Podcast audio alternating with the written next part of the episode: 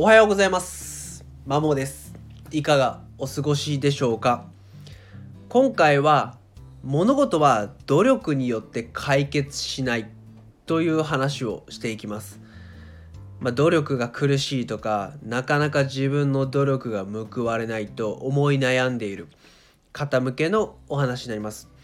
この物事は努力によって解決しないっていう言葉はクリッシュ・ナムルチさんというもうすでに亡くなってる方なんですけれどもインド生まれの宗教家哲学者の方が発言された言葉だそうです。というのもこれを知ったのは日本のユング派心理学の第一人者である河合隼さんが好きな言葉だそうで、まあ、この河合さんの著書である「心の処方箋」っていうところに出てたのでそれを完全に拝借をさせていただきましたよくある誤解というか私もずっと誤解してたんですけども努力によって物事は解決するとか努力すればまあうまくいくみたいな考えあると思っているんですけどもそれ完全に誤解でぶっちゃけそんなことないよねっていうふうに今となっては思ってます。まあ、例えばみんながプロ野球選手を目指せばなれるかっていうとそうじゃないよねと。で職業柄学習塾に勤めてるんで必死こいて頑張ればみんな第一志望に合格するのかまあそんなことないよねっていうことで冷静に考えれば努力すれば全て報われるっていうわけじゃないし解決するっていうこともないと。ただこの誤解を知らぬまま努力やればある程度何でも解決するとか努力すればうまくいくっていうお考えマインドセットを持ってる方っていうのはうまくいかない場合自分の努力が足りないからと自分を責めると他にはこんなにやったのにダメなのは何々が悪いからだと環境周りのせいにするっていうちょっと良くない思考に行きますとなんでぶっちゃけ努力で解決することの方が少ないよねっていうのが正直なところかなと思います。まあ、これを裏付けるように例えば有名なキャリア論計画的偶発理論でしたっけ、まあ、クランボルツさん有名な教育心理学者が出した提唱した内容によると良いキャリアのきっかけは、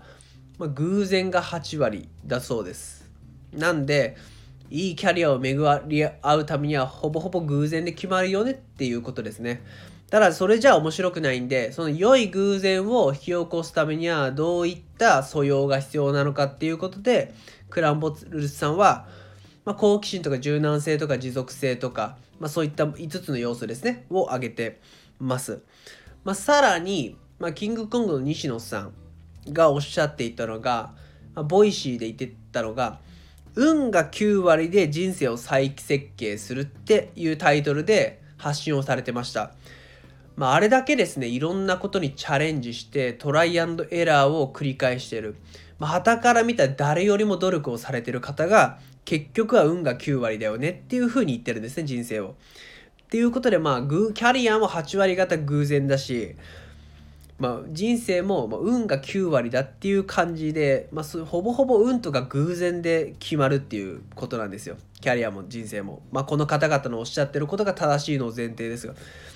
じゃあそうすると努力ってなんだよって感じなんですよね。もうほぼ運とか偶然で決まるなら努力って何みたいな。何をしたらいいんだ我々は。っていうふうに迷うと。私も最初思ったんですね。ただ結局はじゃあ何もせずいるのって暇じゃないですかと。暇ですと。だからまあ努力するぐらいしかやることないよねと。まあぶっちゃけ努力をさせてもらってるぐらいのスタンスの方が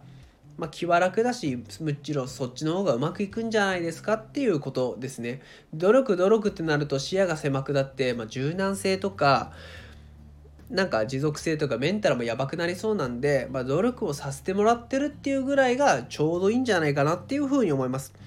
ただまあ努力をするっていうには報われるかどうか分かんないものをひたすら続けるのって結構辛いじゃないですか。であれば、まあ、やってること、まあ、努力そのものを好きになるようなアプローチがいいんじゃないかなっていうふうに思いますね。アプローチをするのがいいんじゃないかなって思います。まあ、あのかの有名なアリストテレス哲学者のアリストテレスが言ってる言葉に、まあ、行為そのものが目的になることがまあ最大の幸せであるっていうことを言ってるんですねなので努力がまあ目的でそれが楽しい幸せだっていう状態であわよくば結果が出るの出るっていうぐらいに思っとくぐらいが、まあ、ちょうどいいんじゃないかなっていうふうに思いますね。もちろん報われる努力と報われない努力はあると思います。てか報われない方がほぼほぼ多いと思いますね。まあ、受験とか、まあ、キャリアとか仕事とか、まあ、あとは自分の夢とか考えても多分報われないことの方が多いと思います。ただ私としては解像度を上げたらどんな努力も報われてると思うんですね。詳細は過去に放送した解像度を上げれば全ての努力は報われてるっていう放送があるんで、それを聞いてもらえると内容はわかります。一応リンクを貼っときますね。まあ、ざっくり言うと、まあ、受験勉強で言うと、まあ、第一志望の合格が、まあ、結果。ただ、ほとんど、いや3割ぐらいしか多分第一志望合格しないんですよね。残りの7割っていうのは、それ以外、まあ、第2、第3志望、なんなら全て落ちるみたいな人もいるわけです。ただ、細かく見ると、例えば成績が上がったとか苦手分野を克服できたとかその受験勉強の中で試行錯誤を作る力を身につけたとかそういった形で解像度を上げていければ必ず努力のおかげで得てるものっていうのは誰しもあるんじゃないかなっていうようなお話をしております。まあ、そんな感じで、まあ、努力努力って考えて苦しむぐらいだったら報われる報われないとかか迷って苦しむぐらいだったらまあ大体ほぼほぼ運とか偶然で決まるんだけど報われない努力の方がほとんどなんだけどまあぶっちゃけやることないから、まあ、努力やってるやらせてもらってるぐらいのスタンスがちょうどいいんじゃないかなっていうお話でした。ちなみにこのお考えはもちろん最初に冒頭でお話しした河合隼さんユング派心理学の日本の第一人者である河合隼さんの著書である「心の処方箋」という本からインスピレーションを得てお伝えしました、ま、この本ちなみにめっちゃいいっす。まあ、いろんな方を見られた方で洞察が深いというかはい。なんでとりあえずいいです。一応ロック貼っときます。最後までお聴きいただきありがとうございました。それでは良い一日をお過ごしください。